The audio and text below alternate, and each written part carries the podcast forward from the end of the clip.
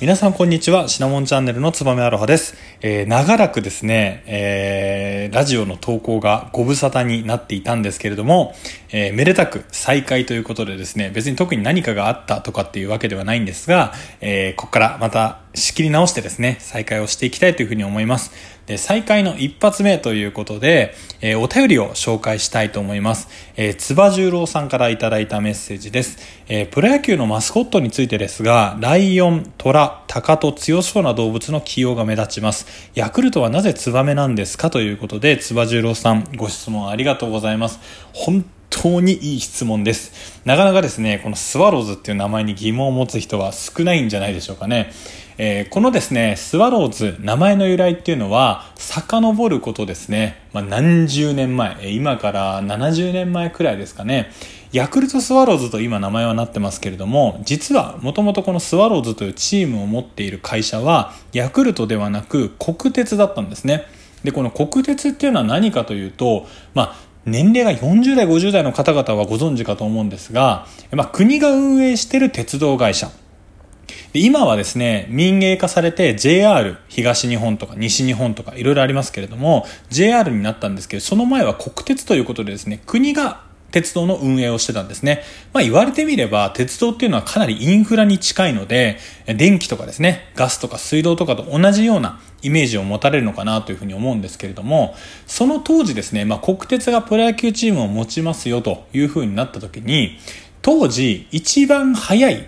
電車っていうのがツバメ号だったんですね。なので、まあ、こう速さの象徴であったり強さの象徴っていうので、まあ、国鉄の中で一番っていうのでこのツバメが採用されたみたいです。で、この経緯もですね、なかなかのものがあって、このまあ国鉄がチームを持ちますよというふうになった時に、ニックネームをですね、国鉄の職員の方々に公募を行ったみたいなんですね。なんですけど、中蓋開けてみたらですね、このサービスとか、ホイッスルとか、弁慶とかですね、いや、今思うと恐ろしいですけれども、まあ当時はですね、まあもちろんサービス大事ですからサービス。直球すぎんだろっていう感じですけれども、あとはこう列車が出発するときにホイッスル、あの、汽笛というかですね、えー、鳴らしますよね。なんでホイッスルとかも上がったみたいなんですが、最終的に残った案だったのが、この一番早いツバメを英語にしたスワローズと、あとキリバースっていう二つの案だったみたいなんですね。で、このキリバースっていうのは何かというとですね、国鉄の、まあ、会社のマークですよね。が、動輪に霧っていうマークだったみたいなんですね。なので、まあ、国鉄のマークをですね、名前にしようというのでキリバースだったみたいです。ただですね、この当時国鉄のマークっていうのはあんまり一般に認知がされていなかったみたいで、え国鉄内部向けの印象が強かったみたいなんですね。ただこのツバメってスワローっていうのは、えまあ、スピードの象徴、こう早く飛びますよね。で、あとは、えー、人の生活圏に巣を作るっていうので、あの、ツバメっていうのはですね、他の鳥と比べて、まあ、体がすごいちっちゃいですよね。なので、まあそれこそ5月とか6月の季節になるとですね、えー、軒下にツバメの巣を作ってですね、まあ人がいるっていうことを武器にですね、まあ安全を作るんですね。なのでそうすることによって自分たちの巣がですね、カラスとか、あとタカとかトンビとかに荒らされることがないっていうので、まあ人にえ、愛される球団になってくれるんじゃないかというので、え、ヤクルトスワローズというふうな名前になったみたいなんですね。で、これあの、嘘なんですけれども、笑い話でですね、国鉄はもともと名前をコンドルズにしようとしていたと。で、コンドルズとスワローズ、どっちで迷ったか、えで、この二つどうやって決めようかというふうになった時に、まあ、コンドルズだと、ちょっと混んでんじゃないかと。混んでるふうに思われると。だったら、まあ、野球観戦に来ても座れるスワローズになれば、まあ、鉄道業として、ま、快適なイメージだからっていうような話があったみたいなんですけど、これはあくまでジョークみたいですね。まあせっかくなんでですね、この質問をいただいたので、じゃあプロ野球の、ま、時間が限られてるので、セントラルリーグ5球団、残りのですね、5球団がどういういきさつで名前がついたかっていうのをお話ししていきたいというふうに思います。で、まずは、まあ、首位を走ってる阪神タイガースですね。これ一番最初に持ってこないと阪神ファンうるさいですから、先に紹介しますけれども、この球団ですね、なんでタイガースかっていうのはちょっとわからなかったです。あの、大阪タイガースっていう1935年にですね、設立されてるんですけれども、まあ、この頃はですね、1935年戦前ですよね。戦前からある確か野球チームって、阪神タイガースと読売ジャイアンツだけなんですよね。おそらくなんですけど、アメリカの野球チームの名前とかを参考にしたのが多いのかなと、個人的には思います。で続いて読売ジャイアンツ。読売ジャイアンツっていうのはですね、もともと大日本東京野球クラブっていう名前が、えー、読売ジャイアンツのもともとの名前だったんですね。で、これも1935年に出来上がってます。で、ただ、まあ、アメリカ人のコーチとか来た時にですね、いや、大日本東京野球クラブなんて、誰も覚えてくれないよということでですね、当時、アメリカにも実はサンフランシスコジャイアンツという、まあ、プロ野球のチームがあって、そのジャイアンツ出身の人が、よかったらジャイアンツにしなよと。東京ジャイアンツっていう名前どう？ということで、えー、東京ジャイアンツになったみたいです。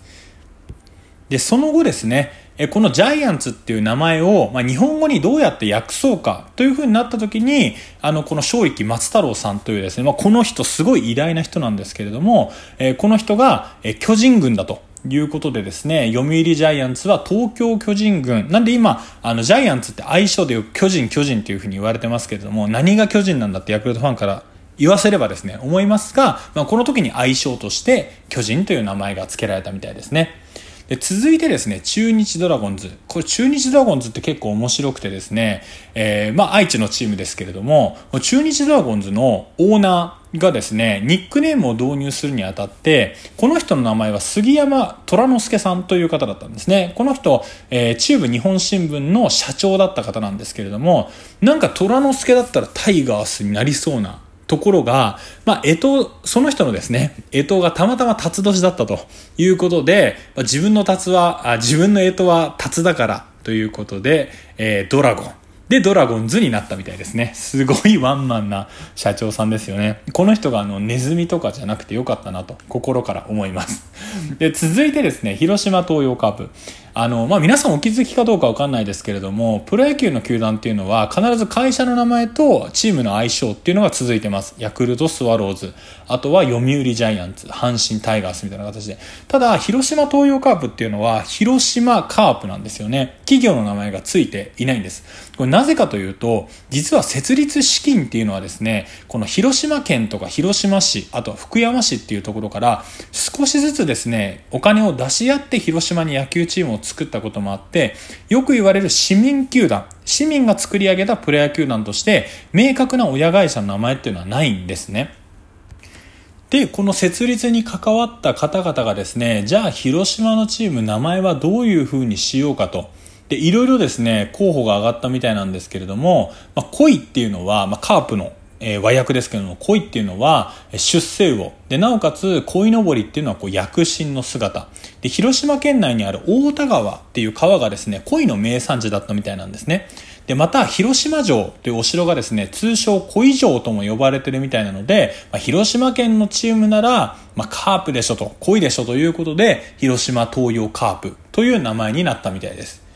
で、最後ですね、横浜 DNA ベイスターズ。これはどういう名前なんだということでですね、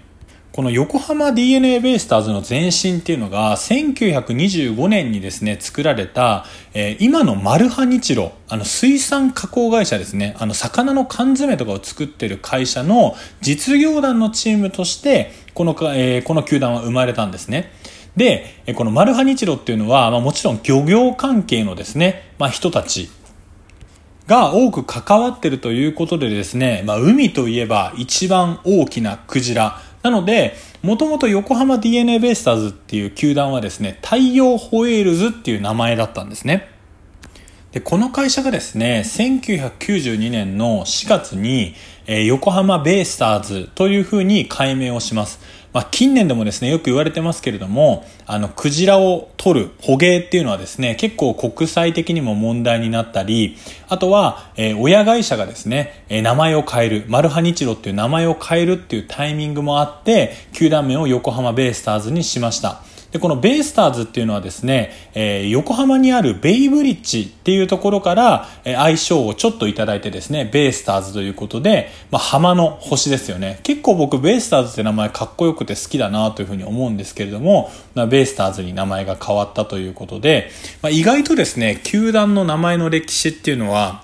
奥が深かったりとか、意外とあっさり決まってたりと面白いですよね。実はあの、ヤクルトスワローズもずっとスワローだったわけではなくて、基本的にはスワローだ、スワローズだったんですけれども、一時期、あの、アトムズになったこともあります。あの、鉄腕アトムのがマスコットキャラクターになって、アトム。で、その時は、確かフジテレビ、ヤクルトの親会社って、ヤクルトスワローズも持ってヤクルトも持ってるんですけれども、フジテレビが一部持ってるんですね。で、その時に、大人気アニメだったヤクルトアトムズの名前を借りることによって、あアトムの名前を借りることによって、なんていうんですかね、子供人気を上げてこうっていうので、球団機、球団の旗にですね、一時期アトムのシルエットが入ってたりするっていう時期なんかもありましたけれども、今はですねね、スワローズというふうに落ち着いて、まあなんとか、あのー、ヤクルトさんもですね、このヤクルトスワローズというチームを盛り上げてくれるのに、えー、一役というか、二役も三役も買ってくれてるという状況です。えー、つば十郎さん、えー、お便りありがとうございました。えー、なぜツバメという疑問は解消できたでしょうか？ぜひまだ、えー、まだまだですね、お便り待ってますので、このシナモンチャンネルをぜひ聞いてください。ありがとうございました。